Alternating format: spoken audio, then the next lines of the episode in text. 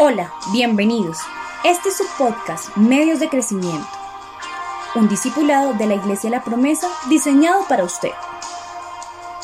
Cuando alguien escucha y atiende el llamado de Dios, entregando su vida a Cristo, nace espiritualmente. Este es el segundo nacimiento según enseña la Biblia. Al comenzar una nueva vida, el nuevo creyente está en la condición de un bebé espiritual, por lo que requiere ciertos cuidados para que pueda crecer sanamente. Existen por lo menos cinco medios de crecimiento que garantiza que todo creyente afirme su vida y permanezca en su camino. Estos son Biblia, oración, adoración, compañerismo y testimonio. Lo invito a tomar unos minutos cada día durante las próximas semanas para estudiar con mayor profundidad estos medios de crecimiento, deseando que al terminar su primera travesía cristiana su vida esté fortalecida. Hay varios pasos para dar en esta primera etapa y me alegra que decida realizarla junto a otros nuevos creyentes, animados como usted de descubrir los maravillosos caminos de Dios, los cuales son muy diferentes a los caminos de los hombres. Por ningún motivo vaya a abandonar antes de terminar este estudio. Propóngase llegar hasta el final. Ahora con ustedes el pastor Omar de la Iglesia La Promesa. Hola amigos, bienvenidos. Estamos en la semana de discipulado.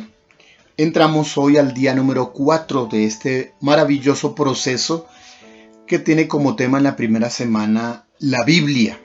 Vamos a hablar hoy acerca de decoración saludable.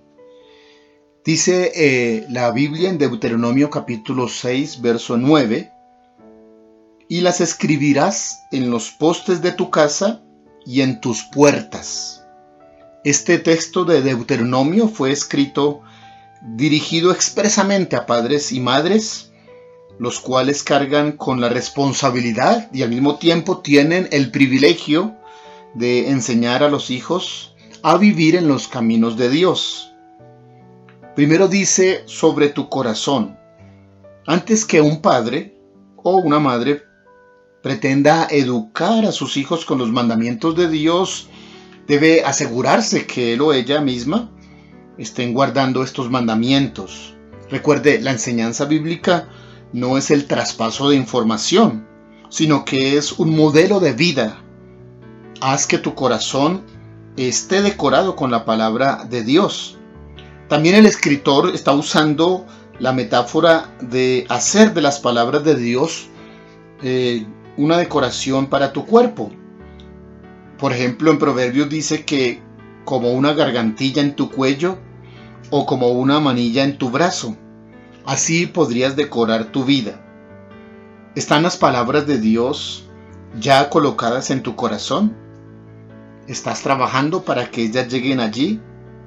¿Qué determinas a partir de hoy con respecto a esta enseñanza? Bien, una vez los preceptos de Dios sean parte de la vida de un padre y de una madre, entonces estará listo para un segundo paso. Hablar cada día de ella a sus hijos. Cuando te levantes, cuando estés en casa, cuando salgas de ellos de casa, cuando estés haciendo alguna tarea, vayas a alguna visita o algún paseo, cuando esté terminando cada día y estén alistándose para descansar. E, esa insistencia debe hacerse de una manera muy pedagógica y debe ser eh, amena para no causar eh, en los hijos, sobre todo en los pequeños, eh, cansancio o aburrimiento con la enseñanza bíblica. Debemos ocupar el rol de un maestro en cada casa Debemos ser muy, muy intencionales y muy pedagógicos. Debemos asegurarnos de poner las palabras de Dios en el corazón de nuestros hijos, como ya fueron puestas en nuestro propio corazón. Cada cuanto usted toma tiempo para hablarle a sus hijos acerca de los mandamientos de Dios. Bien, en el tercer paso tiene que ver con decorar la casa con las palabras de Dios. Dice en el texto de Deuteronomio que debemos escribirlas en los portes, en, las, en los postes, perdón, en las puertas. ¿Qué significa esto? Que la casa puede ser decorada con textos que nos recuerden sean promesas, compromisos o, o mandamientos de parte de Dios. Seguramente en el baño, en la cocina, en la sala o en los dormitorios hay espacios o hay repisas o paredes donde podemos tener textos muy bien posicionados, acompañados con algunas imágenes oportunas decorativas que contengan las palabras de Dios. Sean textos o pasajes completos como un salmo, por ejemplo. Si instruimos a nuestros niños en los caminos del Señor, no necesitaremos, cuando ellos crezcan, estar peleando o estar obligándolos.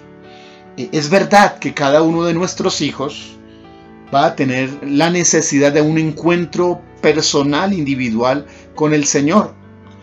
Sin embargo, es importante ratificar a los padres que cuando eso deba ocurrir en la adolescencia, en la juventud, ya hemos ganado un gran terreno enseñándoles las palabras del Señor y colocando en sus corazones para que ellos tomen la mejor decisión para su vida. Ellos van a necesitar esa instrucción. Así que sé un buen maestro, haz la tarea a tiempo. ¿Hay algo que deba sustituir en la decoración que hay en las habitaciones de tus hijos? ¿Todo lo que hay en ellas honra a Dios? ¿La decoración general que hay en tu casa y tu estilo de vida ayudan a tus hijos a aprender a amar a Dios? Bueno, a manera de conclusión podemos entonces decir de esta lección que Dios habló de manera particular a los padres y a las madres. Les habló acerca de conducir a sus hijos por los mandamientos de Dios. Esto va a ser posible si, primero que todo, los padres tenemos la enseñanza como parte de nuestras vidas. Si también hacemos que los mandamientos de Dios decoren cada una de las partes de nuestras casas y cada una de la vida de nuestros hijos. El Señor nos bendiga para levantar hijos de honra. Espero haya sido un tiempo de bendición para ti. No te pierdas nuestro siguiente podcast Discipulado.